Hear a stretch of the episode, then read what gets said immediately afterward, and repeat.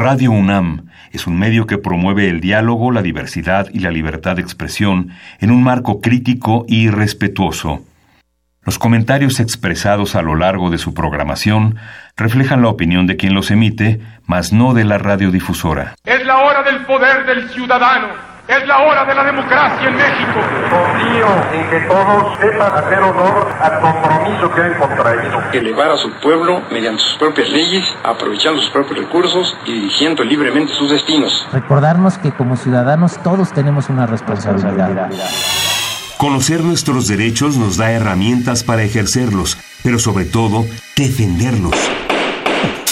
Respetar y promover la cultura de la legalidad nos lleva a una convivencia pacífica y ordenada. Analiza y discute con nosotros los temas que nos aquejan día a día. La Comisión Nacional de los Derechos Humanos, la Facultad de Derecho de la UNAM y Radio UNAM presentan Derecho a debate. En la cultura de la legalidad participamos todos. Conduce Diego Guerrero. Hola, ¿qué tal? Muy buenas tardes. Bienvenidos a Derecho a Debate. En la cultura de la legalidad participamos todos. Mi nombre es Diego Guerrero y como cada martes les agradecemos que nos sintonicen a través de la frecuencia Radio UNAM 96.1 FM. El día de hoy tengo el enorme privilegio de que me acompañe en la conducción alguien que este, seguramente la estaremos escuchando, muy activa, eh, una querida amiga, pero sobre todo una excelente profesional y quien hablar de estos temas seguramente siempre nos permite profundizar más en los temas. Daira Vergara me acompaña el día de hoy aquí en los micrófonos de Derecho a Debate. Daira, por fin teniéndote aquí, un placer tenerte el día de hoy. Muchas gracias, Diego, por la invitación. Eh, para nosotros, para mí es un placer estar acá. Buenas tardes a todos y, el, y sin duda el abordar temas eh, de, las reformas eh, siempre nos ayuda para poder entender como el contexto social y, y, hacia dónde ir y hacia dónde analizar los problemas de, la, de la sociedad. Hoy hablaremos de un tema muy interesante que son los retos del sistema penal acusatorio a partir de la transición. En sentido general, ¿qué podíamos decir o qué podríamos entender respecto a esto, Daila? Bueno, pues pareciera eh, que después de tanto tiempo de, que ha, de que hemos trabajado en el tema de, de la implementación primero de, la, de la reforma y el inicio de la transición hacia el sistema penal acusatorio, pues que se trata de un tema que desde luego ya es ya está avanzado y que y que pudiéramos em, hablar de, un sistema mucho más consolidado. Sin duda creo que los esfuerzos han sido muy importantes, las instituciones que se han creado han sido muy, han tenido han tenido su trayectoria y han fijado línea en muchos temas, pero sin duda es un tema que se, que se tiene que explorar y se tiene que analizar y, de esa manera poder encontrar los espacios de oportunidad para poder mejorar aquellos, aquellos nichos en donde quizá pudiéramos encontrar em, ciertas características o ciertos mecanismos para poder para poder mejorar la, tanto las instituciones como, como la, la, preparación de los operadores, pero también eh, es un tema de la sociedad, ¿no? Se trata de, creo yo, de, de, dos, de dos frentes. por un lado, como la parte que le toca al Estado y por otro lado, la que le toca a la sociedad de poder entender esta transformación y de poder conocer cómo, cómo van esas, eh, cómo va el sistema y en qué consiste. Sin duda un tema muy, muy interesante. Vamos a escuchar las voces universitarias. ¿Qué piensa la comunidad universitaria o qué sabe la comunidad universitaria sobre el tema que abordaremos el día de hoy? Y regresamos a los micrófonos de Derecho a Debate. Las voces universitarias.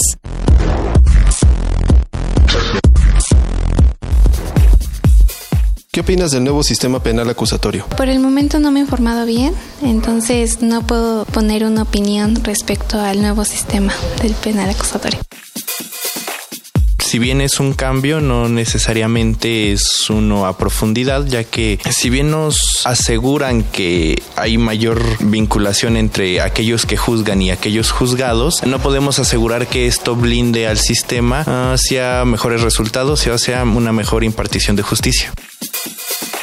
Nuevo sistema penal acusatorio no tenía idea que había un nuevo sistema penal acusatorio de entrada. Pues creo que es una estructura que puede dar pie a mitigar un poco más las faltas que en el país suceden, ¿no? Creo que si se tiene una base legal se puede obtener mejores respuestas a todo lo que sucede en el país, ¿no? En torno a violencia, en torno a atropellos, ¿no? Que suceden. Escuchas Derecho a Debate. Bien, estas son las voces universitarias, lo que piensa la comunidad universitaria referente al tema del día de hoy. Y le pediría a Daira que nos presentara a los invitados que nos acompañan.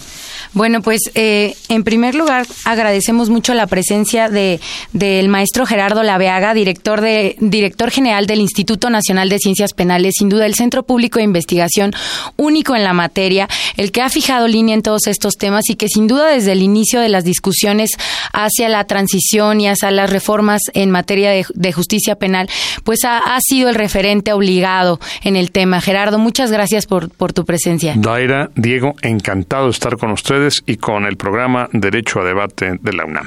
Le agradecemos mucho. ¿Y quién más nos acompaña? Esteban Arcos, catedrático de la Facultad de Derecho de la UNAM y especialista en el sistema penal acusatorio. Muchas gracias, Esteban, por tu presencia. ¿Qué tal? Muchas gracias. Saludos a la mesa. Bien, eh, generábamos aquí los retos del sistema penal acusatorio a partir de la transición.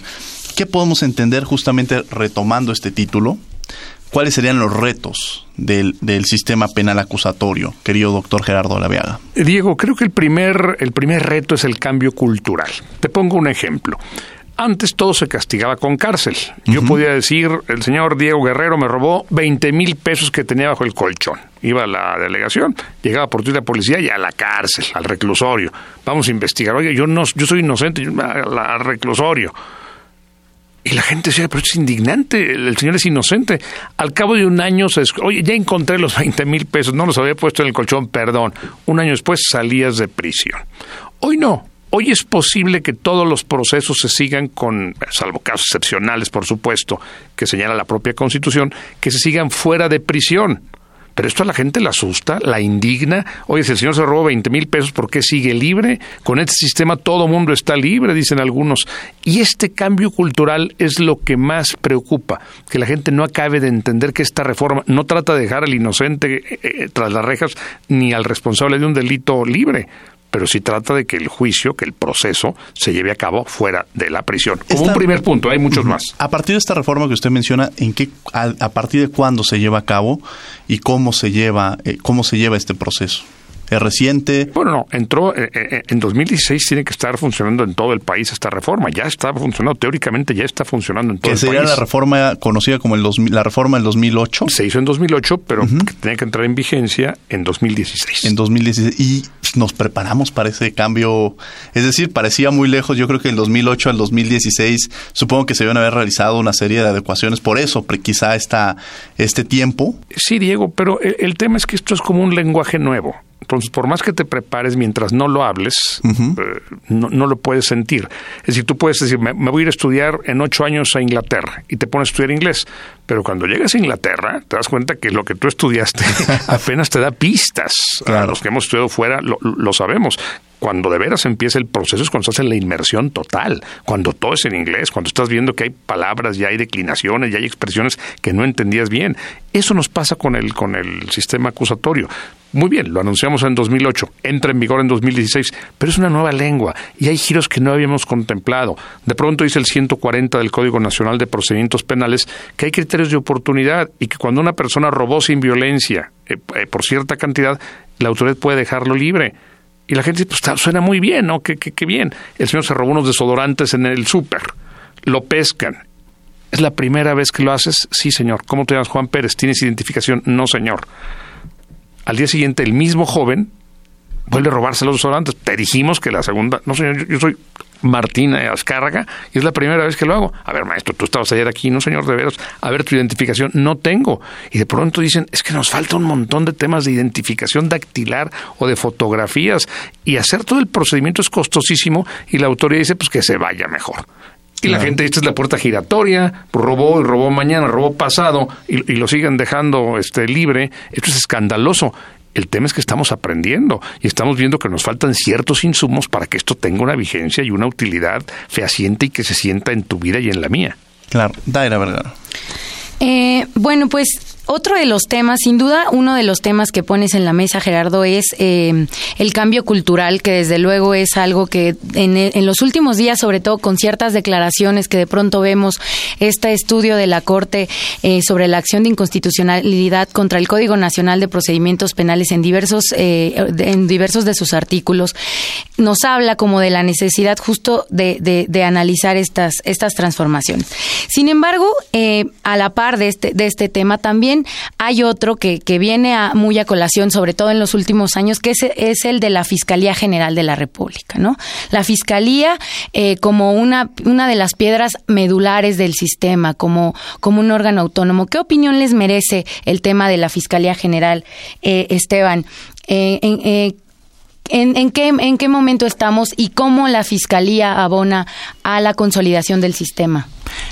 Gracias. Yo creo que en mucho, siguiendo las líneas de Diego, de Gerardo, tuyas, es un cambio y, y la reforma del 18 de junio del 2008, como bien decía Diego, a 10 artículos, pues tiene dos temas torales, la administración y procuración de justicia, así como la seguridad pública, porque la reforma en sí, su nombre es reforma al sistema de justicia penal y seguridad pública. Muchas de las ocasiones se olvida la seguridad pública referenciada en el 21 constitucional.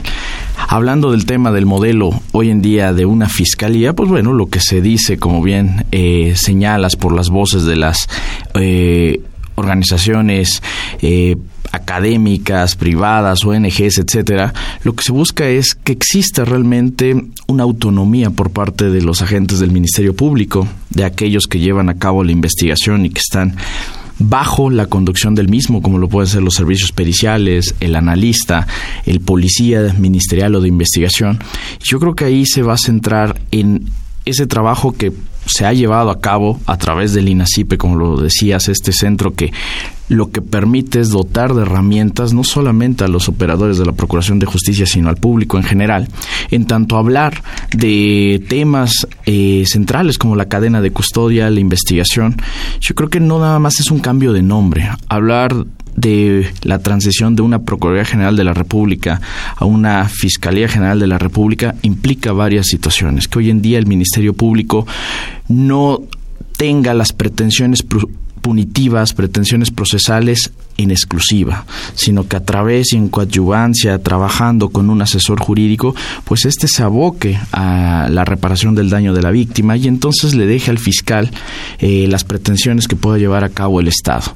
Esto sin duda alguna es uno de los temas centrales, torales, el día de mañana, también que las investigaciones sean de forma más independiente, porque hoy en día, básicamente como lo decía Gerardo, muchas de las ocasiones se le puede meter, como se dicen, del algor jurídico mano a la carpeta de investigación, antes llamada averiguación previa, y pues ahí comenzaba el martirio, el trajín, el, el calvario para a lo mejor aquella persona que era inocente, pero tenían que buscar un culpable, o viceversa, aquel que era y sí es responsable y probablemente debería de ser merecedor una pena, y todo lo contrario, salía libre. Yo creo que los mecanismos están y este sistema lo que va a permitir es buscar abonar a cada uno de los operadores el cómo se pueda dar. Yo creo que la fiscalía, el tema central va a ser cómo va a quedar eh, organizacionalmente. Hoy en día sabemos el cambio que, que se da eh, de sede a insurgentes número 20 y por la glorieta. No nada más implica un cambio y que ya veamos eh, el nombre de Fiscalía General. Va mucho más allá de eso. Las pretensiones que debe de llevar a cabo el fiscal, hoy en día conocido y por así mandato constitucional, Ministerio Público, que luego indistintamente se realiza en foros, en la propia praxis, eh, la connotación y no, realmente si hay un cambio central. Lo que se busca es que en otros modelos, pues la Fiscalía tenga autonomía, tenga una capacidad muy distinta a la que va a estar sujeta a la responsabilidad del Ejecutivo, del Estado. Yo creo que ahí eh, el tema toral será en este todavía organización que habremos de vivir, pues que se tengan las bases sólidas para eh, generar más eh, aplicativos hacia la investigación. Perfecto, Gerardo. ¿Y cuál es tu opinión? A mí la idea de una fiscalía general autónoma me parece un disparate, de principio a fin. El Estado, todos lo aprendimos en derecho, tiene el jus puniendi, la posibilidad de castigar, el derecho a castigar. El presidente ordena, señores, no falsifiquen dinero. Pues lo falsificamos. Ya no, ya no tiene, ya no tiene dientes, ya no puede hacer nada. No invadan las vías de comunicación, no puede hacer nada. No contrabanden, no puede hacer nada porque el fiscal es autónomo a mí me parece un disparate. Quien tiene el bono democrático es el presidente de la República y el presidente debe nombrar y remover libremente a su fiscal general. El problema es que hay un tema que ha venido a contaminar todo el debate, que es la corrupción. ¿Qué pasa con la criminalidad gubernamental? ¿Qué pasa cuando el delincuente no es un eh, eh, no es un falsificador de moneda o un talador de árboles, sino que es un servidor público? La gente dice, bueno, evidentemente si el presidente le ordenó eh, cometer un delito, no lo va a perseguir. Y esto ha venido a contaminar todo. Por eso mi propuesta, y lo he dicho y lo repito, es tener una fiscalía anticorrupción, es así, completamente autónoma, del presidente y del fiscal general. Una fiscalía que única y exclusivamente se dedique a la criminalidad gubernamental. Cuando hay funcionarios públicos involucrados, servidores públicos involucrados, entra esta fiscalía autónoma.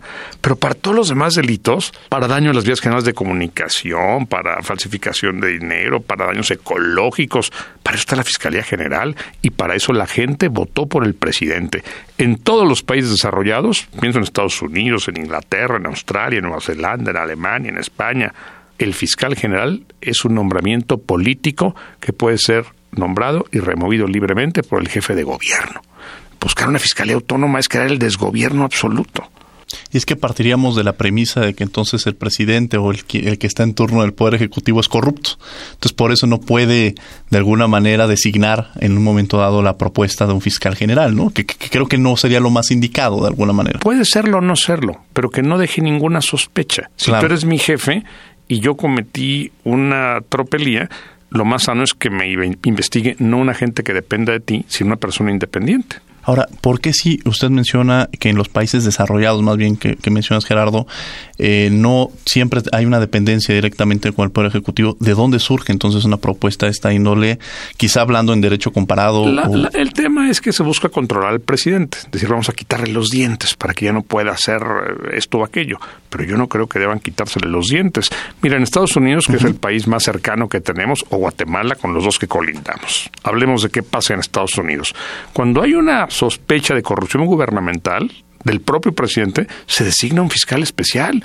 Hoy el presidente Trump está siendo investigado no por su eh, no por su fiscal, no por su secretario de, justicia, está investigado por un fiscal especial de apellido Mueller, Mueller, que está investigando sus relaciones con la con la conexión rusa así pasa, y así pasó con Clinton cuando vino el caso de la señora Levinsky, pusieron a un fiscal de apellido Starr que estuvo revisando, cuestionando, averiguando qué había pasado.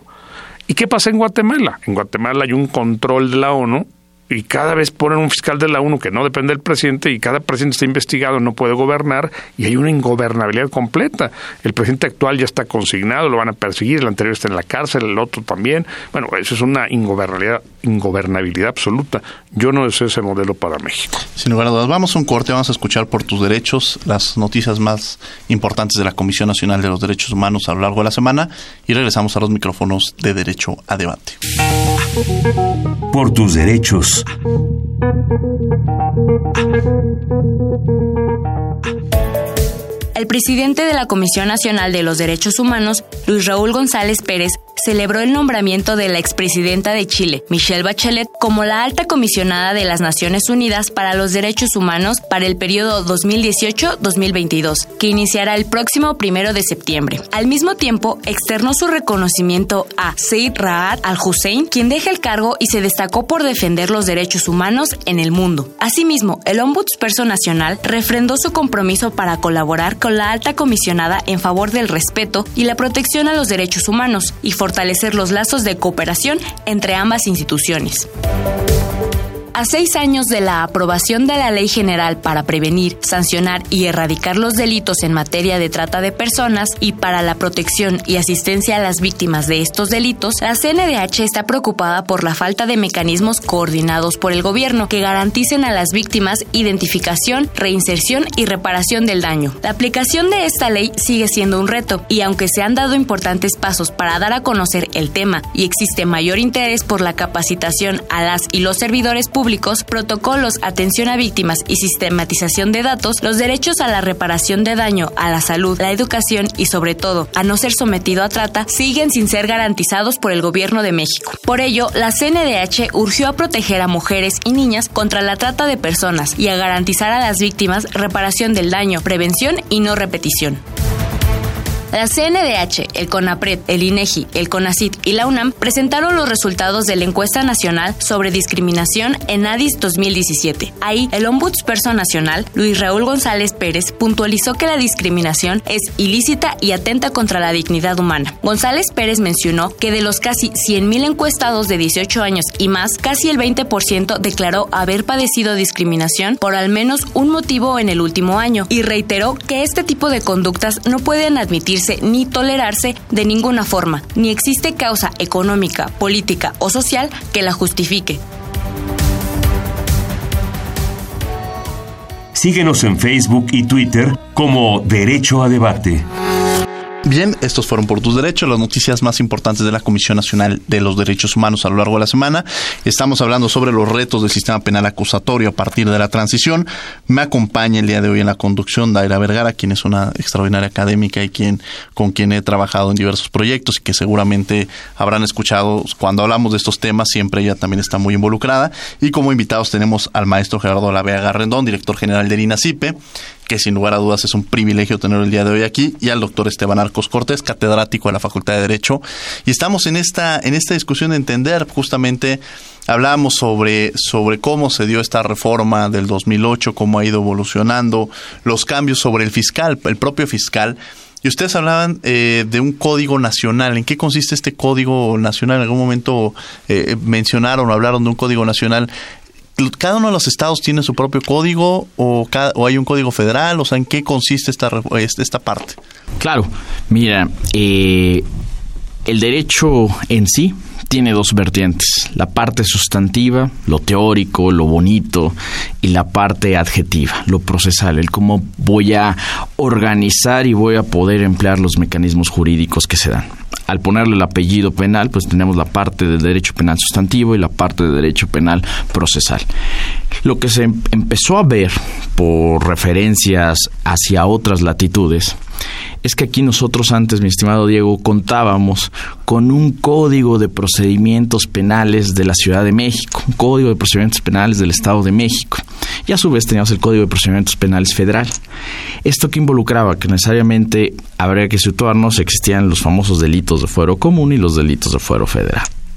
Esto implicaba que se manejaban imagínate 32 códigos eh, desde el punto de vista penal y de la misma manera 32 códigos procedimentales. Lo que se empezó a observar fue que la necesidad es que en otros modelos, en otros países, se tienen legislaciones únicas. El avance legislativo, una vez que se implementa el 18 de junio, va cambiando la visión y entonces tenemos una reforma que se da en 2014 en tanto a una implementación. Se dan cuenta eh, los expertos, los que aplican el sistema, que la verdad íbamos mal, cada quien ya tenía su código, cada quien ya estaba aplicando la forma de entender, un tanto como lo decía Gerardo, y a lo mejor el aplicativo y el ámbito de corrupción se veía inmiscuido. Y entonces ahí es donde empiezan a decir, a ver, vamos a homogeneizar y vamos a hacer un solo código en tanto a procedimientos eh, que debe de observarse en materia penal. Y es por ello que en marzo de 2014 se da el Código Nacional de Procedimientos Penales, que es una idea que ya se había trabajado desde mucho antes, en foros, en INACIPE, eh, cuando estaba eh, más proactiva la CONATRIF, que es la Comisión Nacional de Tribunales, ya veían la necesidad de que se tenía que trabajar un código modelo, un código que satisfaciera pues de Tijuana hasta Tapachula. Se logró, fue una de las consolidaciones que, que se realizan en conjunto entre las instituciones académicas, entre las instituciones legislativas, judiciales, ejecutivas, y entonces hoy en día, Diego, tenemos un Código Nacional de Procedimientos Penales. No así en materia sustantiva. En materia sustantiva seguimos eh, pues legislando eh, o trabajando eh, los tipos penales y el entendimiento de la teoría del delito en una misma. Sin embargo, pues bueno, ya el Ha promovido el también crear un código penal único que debería de entenderse que entonces lo que se busca son leyes únicas. Tenemos la Ley Nacional de Mecanismos Alternos de Solución de Controversias en materia penal, tenemos una Ley Nacional de Ejecución Penal, entonces pues podemos observar que lo que se intenta es tener ordenamientos jurídicos que sirvan hacia y para la sociedad, que para eso son, pero que también al operador pues no le cause tanto conflicto tener que estudiar distintos o tener que bajarse, subirse eh, de un código o, estar en un estado y aplicarlo y generarlo, sino que se entienda lo mismo. ¿Para qué? Para otorgar una mejor procuración, administración de justicia como temas torales hacia el mismo. Interesante, Daira Vergara. Pues eh, sin duda el tema de, de, la, de la unificación y de, elaborar eh, un Código Nacional de Procedimientos Penales y esta propuesta que está en la mesa desde hace bastante tiempo de elaborar un Código Nacional Penal eh, nos, nos trae a la mente como muchas cosas en términos como de, de se busca como un centralismo, este tipo de, legislaciones nacionales van a, facilitar la consolidación de la, del sistema penal. Eh, en, en, en, la consulta nacional hacia un modelo de procuración de justicia en donde el INACIPE fue parte. Una de las conclusiones era justo eh, crear una, un código nacional penal pero que también hubiera leyes modelo en ciertos temas, como en el caso, por ejemplo, de las fiscalías. Gerardo, ¿cómo, cómo abona la elaboración de, de códigos nacionales, tanto en procedimientos penales como en materia penal, eh, en la consolidación del sistema? Yo, Daira, eh, Diego, soy un federalista entusiasta. He escrito y he hablado a favor de los derechos que tiene cada Estado, cada entidad federativa para gobernarse con esa visión soberana. Pero ojo, la soberanía no significa que seamos 32 países distintos, somos un solo país. ¿Por qué en un estado se castiga por lo mismo, por la misma conducta con tres años y en otro no se castiga? ¿Vale más la vida de una mujer en Chiapas que en Sonora? ¿Vale más la vida de un niño en Guanajuato que en Campeche? Por supuesto que no, somos un país y tenemos una visión única. Y yo soy un partidario también de los códigos únicos, de los códigos nacionales. Por supuesto, cada gobernador los aplicará con los recursos, con la visión, con las estructuras que tenga. Pero es una locura decir, aquí esto se castiga y aquí no se castiga. Aquí es delito el aborto y aquí no es delito el aborto. Porque lo único que estamos logrando es que la gente dice, bueno, aquí es delito el aborto, pues me voy a abortar a donde no es delito. Y estamos generando una simulación que daña a todo el país como país. Ahora, eh, el Código de Procedimientos Penales fue un ejercicio muy, muy, muy interesante políticamente, pero hubo muchas resistencias. Y el Código Nacional penal está siendo muy objetado. Los gobernadores se sienten invadidos, lastimados. ¿Cómo me quieren imponer delitos?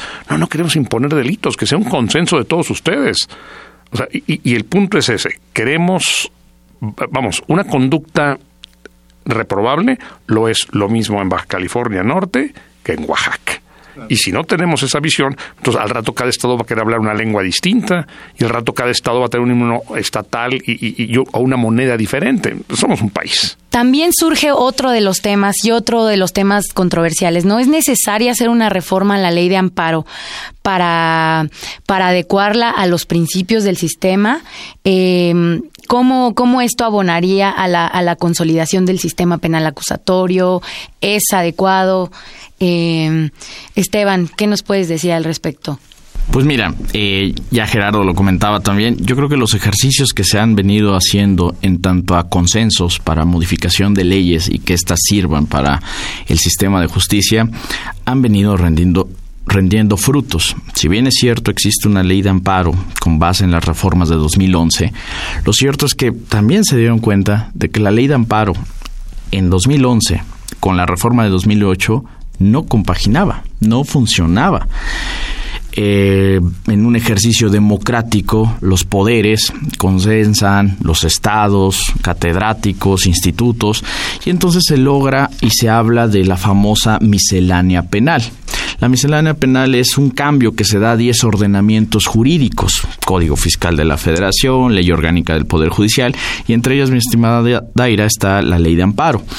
Trata la Ley de Amparo de subsanar eh, bases para poder eh, tenerse el juicio de amparo, eh, llámese si estamos hablando de un amparo indirecto como recurso, un amparo directo como juicio, pero para darle cabida al sistema. Y es ahí que se hace una modificación a la misma ley.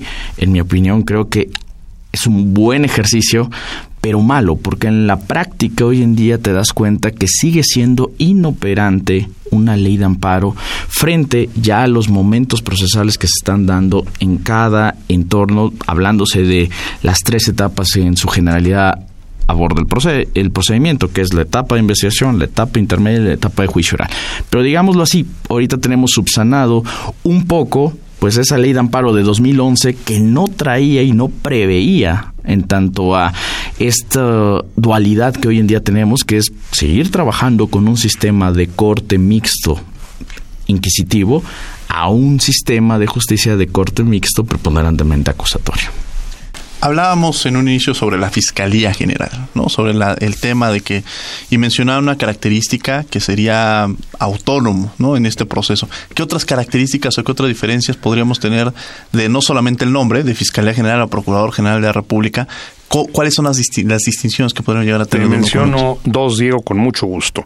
Primero, tenemos que definir qué queremos realmente. El artículo 21 de la Constitución dice que le toca perseguir los delitos a la policía y al Ministerio Público es un disparate.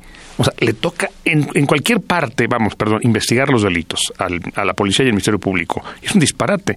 En cualquier país desarrollado, la investigación de los delitos depende de la policía. Quien interroga, quien busca, quien recaba, las, quien redacta el informe homologado, quien preserva las evidencias, es la policía. Hay países en que donde llegue la gente del MP, el fiscal, al lugar de los hechos, es suficiente para decirle usted no puede participar en este asunto, porque usted llegó al lugar de los hechos. Punto. Quien recaba la evidencia, quien hace el informe, quien presenta las pruebas es la policía. La policía es una gente muy respetable, que tiene un servicio civil de carrera, que es como tú o como yo. No es gente que busca una chambita y que ahorita lo va a hacer y que pues, lo maltratan con los horarios horribles. Y es un investigador profesional. Cuando termina de recabar, eso se lo pasa al fiscal. Y el fiscal, esto es lo que yo recabé. Y al fiscal, a la gente del MP, es al que le toca perseguir los delitos. Eh, ante los tribunales. Perseguir el delito no es ir con una pistola atrás de un delincuente correteándolo y subiendo las bardas. Es probar con los hechos, con, los, con las evidencias que proporcionó la policía, decirle al juez, señor, el señor tiene que ir a 30 años de prisión por esto y por esto, y ahí empieza el juicio. Cuando la defensa dice, esos hechos no están así y esos no se deben interpretar así, ni la sangre, ni el semen, ni el sudor. Ese es el juicio. Y en México tenemos una mezcolanza en que la, el, agente del MP quiere investigar. La gente dice que la PGR investigue. Lo de Ayotzinapa no ha investigado. A una fiscalía no le toca investigar a la fiscalía le toca perseguir los delitos frente a los tribunales. Ese es un tema de confusión. Mientras no tengamos una fiscalía con objetivos claros, no vamos a poder tener resultados claros. Primero, y esto depende del Congreso de la Unión, esto depende de los diputados y de los senadores, el mejor procurador del mundo, el más honesto, el más cabal. Con el marco que tenemos, difícilmente puede hacer grandes cosas. Segundo tema, eh, eh, volvemos al tema de la, del de la carrera civil. La fracción 13 del apartado B del 123 dice que cualquier policía, perito fiscal, puede ser despedido en cualquier momento, incluso sin causa justificada, se le paga su se le paga lo, que se le debe laboralmente y adiós. ¿Qué estamos propiciando con esta locura constitucional? Bueno, que, que un policía lo único que quiere es quedar bien con su jefe, le tengo que caer bien al jefe para que no me vaya a quitar y poner al compadre en, su lugar. Y, en todos los estados pasa lo mismo. El MP y el policía y el perito quieren quedar bien con el jefe. Punto. Porque el jefe los puede quitar y ellos no pueden defenderse. Pero ahora imagínate que no sea un compadre, que sea algo más grave. Agente del MP Pérez, cambie la evidencia. Vamos a perder eso. Oye, jefe, yo no puedo hacer eso. Tengo 20 años, se larga. Oye, entonces y esto daña mucho al sistema. Tenemos que hacer esos cambios estructurales de manera urgente. Esta fracción, que a mí me parece una fracción siniestra, la fracción 3 del apartado B del 123, no le da ninguna seguridad ni a policías, ni a peritos, ni a fiscales, y no estamos incentivando que los muchachos competentes, preparados y honestos quieran hacer esto. Si a mí me corren cuando no le caiga bien al jefe, cuando el jefe tenga otro interés, es, es otro de los grandes retos. La carrera profesional, la carrera civil cuando tengamos esta carrera, cuando tengamos bien definido qué le toca a la policía y qué le toca a la, a la fiscalía, yo creo que vamos a tener resultados sorprendentes. Muy interesante. Eh, a ver, yo tengo de este cambio de la transición que se da, si un, si un procedimiento inició con el sistema anterior, sigue con el sistema anterior o en este cambio transicional pasa al nuevo sistema penal? Es decir, ¿cómo se logró hacer esta transición en un momento determinado, Esteban?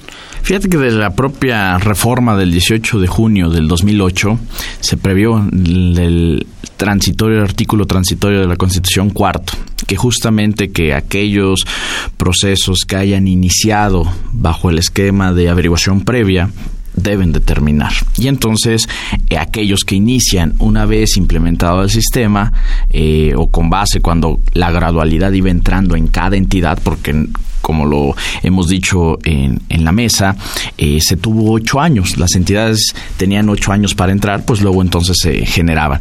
Pero hoy en día te puedo decir que ha habido transitorios al código del 2014, hubo un último transitorio que voy a tomar también la palabra de Gerardo, es siniestro el quinto transitorio, permitirle a las personas que están en el procedimiento de averiguación previa y que tienen prisión preventiva poder salir yo soy opositor a eso, porque es mezclar los sistemas. Hoy en día los juzgados se están volviendo locos, los jueces de control dicen, no, esto te toca a ti, viceversa, y muchos jueces pues, lo que ahorita están haciendo en la praxis es declarando incompetencias por inhibitorias. Te dicen, eso comenzó como averiguación previa, usted la trata de homologar a carpeta de investigación, no se puede, es del sistema anterior y los jueces del sistema anterior dicen, no, no, no, no, ya hay nuevo sistema de justicia penal, eso te toca a ti, haz tu trabajo. Y llega con el magistrado y el magistrado no sabe qué hacer. El magistrado, la realidad es que dice, pues de TIN, Marín, de Doping, y vemos en las entidades que hay que,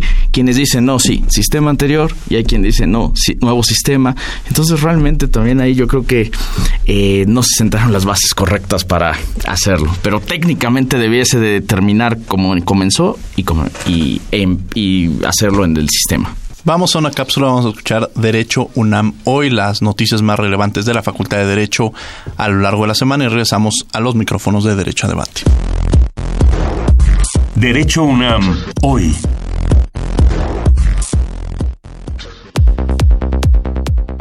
Semestre, la Facultad de Derecho recibe alumnos de movilidad estudiantil nacionales y extranjeros. Este semestre nos visitan 72 estudiantes de Baja California, Chiapas, Tlaxcala, Campeche, Zacatecas, Guadalajara, Guerrero, Tabasco, Chihuahua y Sonora, y de otros países como Colombia, España, Alemania, Finlandia, Austria, Perú y Argentina. El director de la facultad, el doctor Raúl Contreras, y la secretaria académica, la doctora Socorro Marquina, les dieron un cálido recibimiento y los invitaron a integrarse a la comunidad universitaria y a disfrutar de su estancia en el campus más hermoso de América Latina.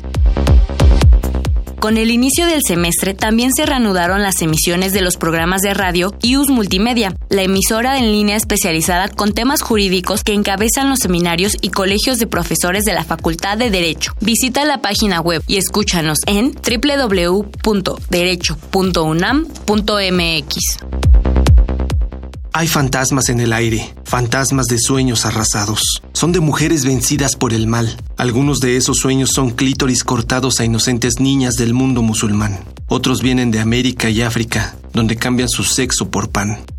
Eduardo Kovalivker, poeta y novelista argentino, Sé parte del recital Poemas a México y al Mundo de Eduardo Kovalivker el miércoles 22 de agosto en el auditorio Eduardo García Maínez de la Facultad de Derecho a las 11 de la mañana. Entrada libre.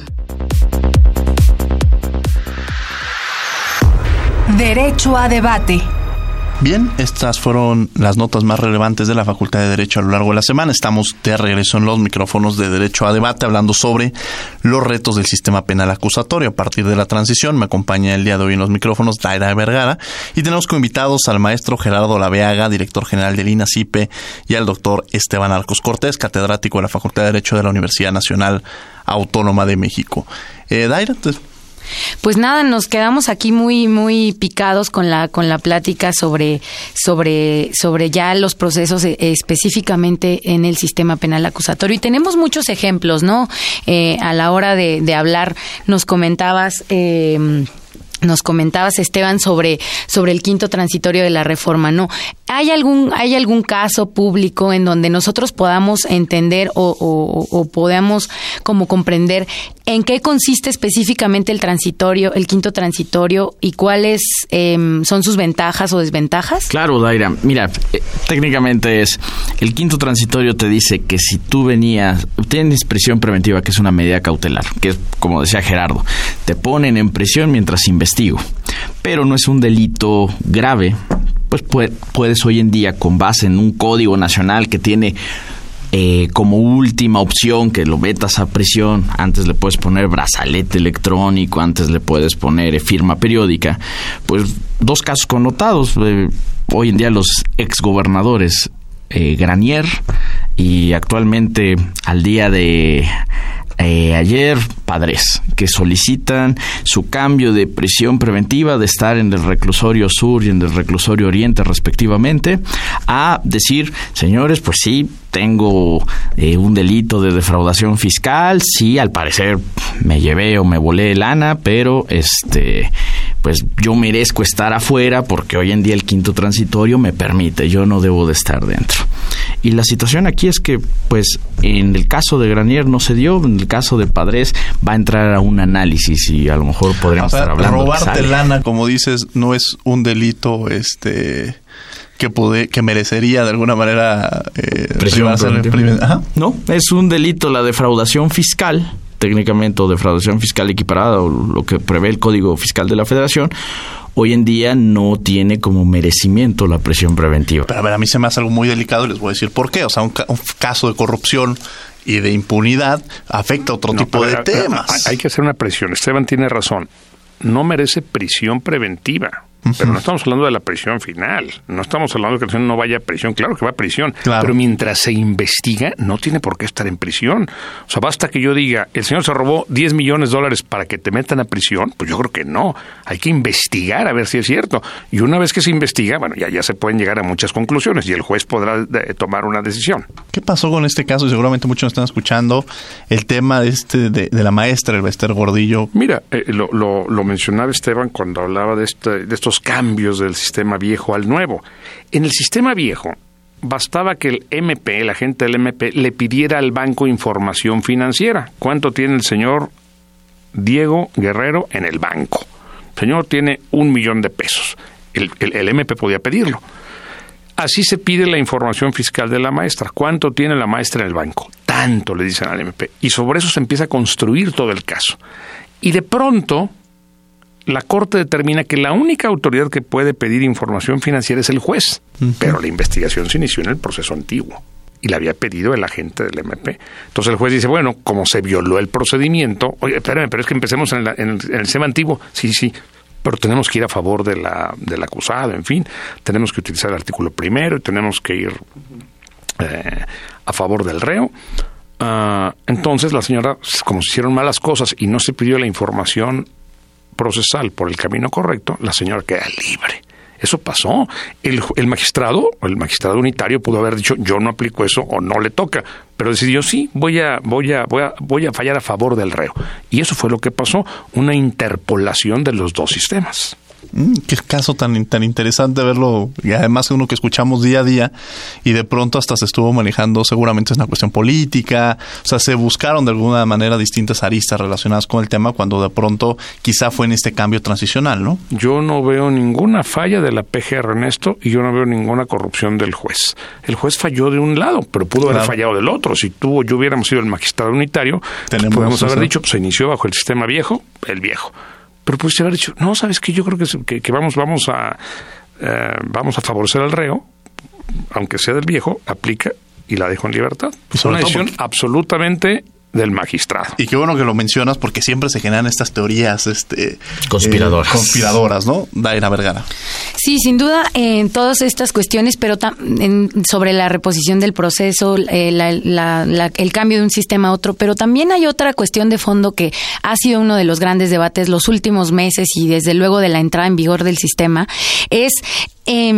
Eh, la necesidad y los principios medulares del sistema es llegar a, utilizar mecanismos alternativos, utilizar las medidas cautelares como es la, prisión preventiva, para no llegar hacia, hacia, hacia, hacia congestionar el sistema justamente. En, nosotros sabemos y tenemos cifras muy escalofriantes y muy escandalosas sobre eh, la mayoría de las personas que están privadas de su libertad están, están eh, cubriendo eh, solamente esta medida y no, y no verdaderamente tienen una condena. En este sentido, ¿cómo, cómo podemos explicar eh, eh, todas estas cuestiones con base en, los nuevos principios del sistema? Eh, ¿cuál, es, ¿Cuál es tu opinión, Esteban, en este sentido? Mira, hoy en día el sistema prevé, antes pudiéramos imaginar, el sistema procesal penal anterior era tú iniciabas tu camino y tenías que llegar a concluirlo. Hoy en día no, existen como una carretera distintos peajes que te pueden eficientar o hacer más eficaz llegar hasta el final. Y entonces la víctima, el imputado, eh, las partes pueden decidir si es que quieren y entonces, como bien refieres, existen los mecanismos alternos de solución de controversias, las famosas salidas alternas o procedimiento abreviado, que son figuras como un acuerdo reparatorio. Sabes que en ciertos supuestos que prevé el Código Nacional, si alguien me roba, si no me lesionó, si no sacó arma de fuego, pero es un delito patrimonial, pues basta. Muchas de las ocasiones la víctima lo que quiere es que en delitos patrimoniales se le restituya, se le regrese. Y entonces es de, a ver, te robé tu laptop, 15 mil pesos, el imputado quiere pagar tus 15 mil pesos este, para el fin del procedimiento, para que se llegue a concluir, perfecto, lo recibo, se llega a un acuerdo. Aquí lo importante con las salidas alternas es que se dé y se lleve el registro pertinente, porque si no, entonces, como Gerardo decía al principio, se puede llegar a entender por parte de la sociedad tiene más salidas el imputado o es un sistema para el imputado, es un sistema para ambas partes, solamente que los mecanismos alternos bien aplicados te vienen a eficientar para evitar lo que tú dices, una congestión y que todo llegue a juicio oral y que es una visión que ahorita se está presentando. Todo quiere llegar a juicio oral y no están aplicando criterios de oportunidad, no están aplicando eh, acuerdos reparatorios, no están aplicando suspensiones condicionales. Procedimientos abreviados, eh, sí, pero aún así también luego te dicen, no te voy a dar las condiciones que te dan el mismo. Y déjeme, Daira, abonar a lo que dice Esteban. ¿Qué buscamos con el procedimiento penal? El 20, el artículo 20 de la Constitución, hoy nos lo dice. Dice, el proceso penal tendrá por objeto el esclarecimiento de los hechos, primero, proteger al inocente, segundo, procurar que el culpable no quede impune, tercero, y que los daños causados por el delito se reparen, cuarto. El ejemplo de Esteban. Yo fui a romperle los vidrios a Esteban porque me bajó a la novia. Estaba furioso en el proceso antiguo, pues era primera instancia, segunda instancia y amparo. Y un abogado cobraba un dineral por eso. Ya si te metieran a la cárcel o quedas libre, eso ya no era tema del abogado. Yo cobré primera, segunda y tercera, pues el juez aquí lo metió a la cárcel, aquí el juez lo dejó ir, ya no me toca. Hoy no. Hoy la idea es, a ver, señor, ¿cuánto cuestan sus vidrios? No, es que el señor bajó a la noche. ¿Cuánto cuestan sus vidrios? Si usted le paga al señor 10 mil pesos, ¿usted lo perdona? Pues sí, pero que además me pide una disculpa. Bueno, señor, le pide una disculpa. y se acabó el problema. ¿Para qué vamos a juicio? Y esto molesta a muchos abogados, litigantes, que vivían de los problemas penales de estas características. Y por eso muchos abogados penales están furiosos contra este sistema. Me decía uno de ellos, ¿cómo ahora se está negociando la justicia? Eso no puede ser. Señor, la idea es que haya armonía. La idea es que el culpable eh, que sea castigado, que el inocente no vaya a prisión y que se repare el daño. Si ya le repare el daño, si ya le pedí una disculpa, ¿para qué me van a meter a la cárcel? Tenemos las cárceles saturadas corrijo, sobresaturadas. Entonces, no podemos resolverlo todo con cárcel. Y antes lo más fácil, ah, usted lo acusa de eso, a la cárcel, a, la cárcel, a la cárcel. Estamos saturando juzgados, tribunales, eh, prisiones, eh, todo está saturado. Tenemos que buscar muchas salidas y estas salidas alternas, lo que buscan Daira, lo que buscan Diego, es precisamente que se arregle el problema. El problema ya se arregló y no tiene que ser necesariamente con prisión. Ahora, para casos muy delicados, y el 19 dice cuáles son, el 19 constitucional, se puede investigar en prisión preventiva, cuando yo pienso que el sujeto se va a escapar, cuando el sujeto es peligrosísimo y ha demostrado que se escapa. Pero para eso tenemos entonces que invertir en otro de los grandes temas de la Fiscalía. Tenemos que cuidar que esta persona sea juzgada fuera de prisión a través de medidas cautelares. Y en cada estado ya hay UMECAS, las unidades de medidas cautelares. Es decir, si yo voy a decirle a la persona, lo vamos a seguir el proceso, no en prisión, en su casa, Alguien tiene que cuidar el arraigo domiciliario. Lo vamos a seguir. No va a entrar en prisión, pero va a tener un brazalete. Alguien tiene que vigilar ese brazalete. Y tenemos que invertir. Y eso cuesta mucho dinero. Y ah, mencionas algo muy interesante. Las cárceles se encuentran llenas. Y de pronto estas penas en las cuales vas a tener 130 años de prisión. ¿Qué motivación tiene de alguna manera para tener un buen comportamiento un individuo que le dicen tiene 130 años de prisión? O sea, si, si de alguna manera le dijeras quizá tienes 30, si, en 30 años hay un buen comportamiento de tu parte, o sea, ¿qué motivaciones estamos generando para de alguna manera romper con estos esquemas? Bueno, ahora también ya la ejecución de penas cambió. Antes la visión era rehabilitar al sujeto. Usted robó 20 pesos, va a estar usted dos años pensando que lo que hizo fue muy malo, va a cambiar su mente y se vuelve a incorporar a la sociedad. Hoy la política de ejecución penal es distinta. Es muy agresiva. Señor, usted hizo esto, se le retribuye con tantos años. ¿Qué va a hacer después? Ya no nos interesa. Es su problema. Y muchos humanistas están francamente irritados con esta visión. Es que, es que dañan las reglas Mandela, que atentan contra los principios de Naciones Unidas, dicen. Pero la verdad es que la, la cárcel hoy se mira en México como una retribución. Robaste, mataste, violaste, te toca tanto. Y al terminar, gracias. Así funciona. Muy bien. Vamos a escuchar la agenda de la semana, los, las eh, actividades que tendrá tanto la Comisión Nacional de los Derechos Humanos como la Facultad de Derecho y regresamos para conclusiones a los micrófonos de Derecho a Debate. No se vayan. Agenda semanal.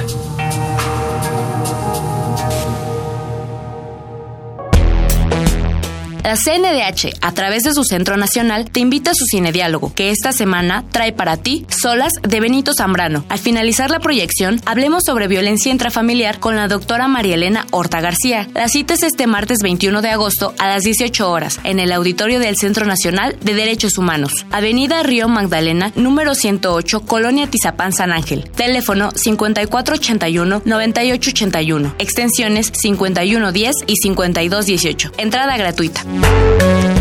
Como parte del cuarto ciclo de conferencias Elvia Carrillo Puerto, te invitamos a la ponencia sobre hostigamiento y acoso sexual a cargo de la doctora Amneris Chaparro, investigadora del Centro de Investigaciones y Estudios de Género de la UNAM. Miércoles 22 de agosto de 17.30 a 20 horas en el auditorio del Centro Nacional de Derechos Humanos. Informes al teléfono 76 98 03 33, extensión 83 33 o al correo electrónico difusión.igualdad arroba cndh.org.mx.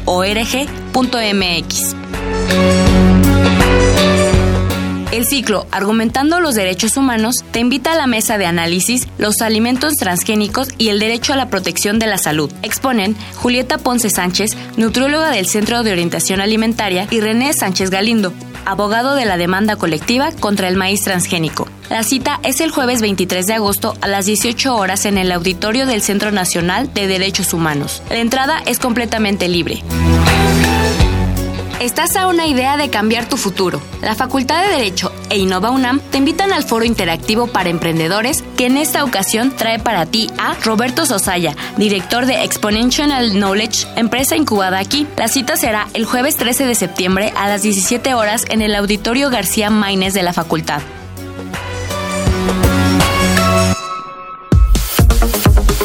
Escuchas Derecho a Debate. Conclusiones en 30. Bien, eh, estas fueron las actividades que tendrá la Comisión Nacional de los Derechos Humanos y la Facultad de Derecho a lo largo de la semana.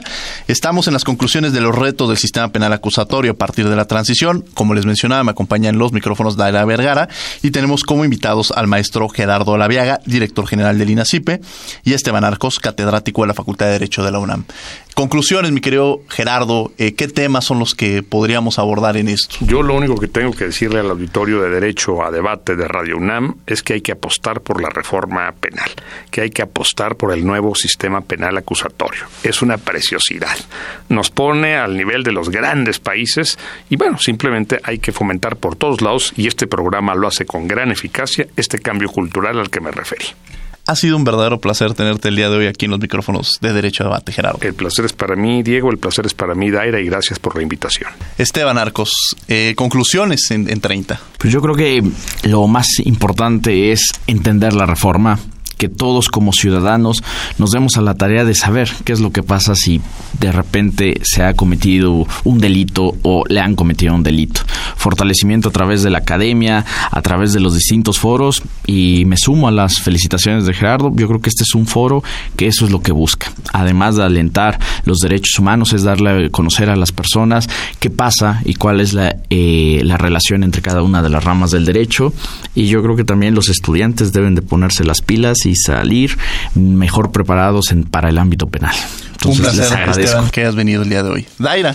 Pues eh, justo eso, ¿no? Apostarle al sistema, creer en el sistema, eh, avanzar. Sin duda tiene muchas fallas, en, en, por momentos pareciera que quizá no es eh, tan garantista, pero es todo lo contrario, ¿no? Hay que darle una oportunidad al sistema y, y, y pues bueno, que la sociedad lo conozca es algo muy importante, que entienda que no se trata de favorecer a las personas que han cometido algún delito, ¿no? Todo lo contrario, se trata de, de construir y de, y de fortalecer a la sociedad y, y eso se logra a través de, de investigaciones claras y, y, y, de castigar a los responsables en su caso, ¿no? Entonces hay que apostarle al sistema penal. Daira, muchas gracias por acompañarnos el día de hoy en la conducción. Muchas gracias, Diego. Muchas gracias, Esteban. Muchas gracias, Gerardo. Agradecemos a la Comisión Nacional de los Derechos Humanos, a la Facultad de Derecho y a Radio UNAM. En los controles técnicos, Rafael Alvarado, en la asistencia Angélica Salazar, Jocelyn Rodríguez, Elías Hurtado y Gustavo Ortiz. En la redacción, Ana Salazar. En las redes sociales, Francisco Méndez. Voz de las notas, Gina Morelos. En la producción, Paco Ángeles. No olviden que nos escuchamos de ley todos los martes. Esto fue Derecho a Debate. Esto fue Derecho a Debate. En la cultura de la legalidad participamos todos.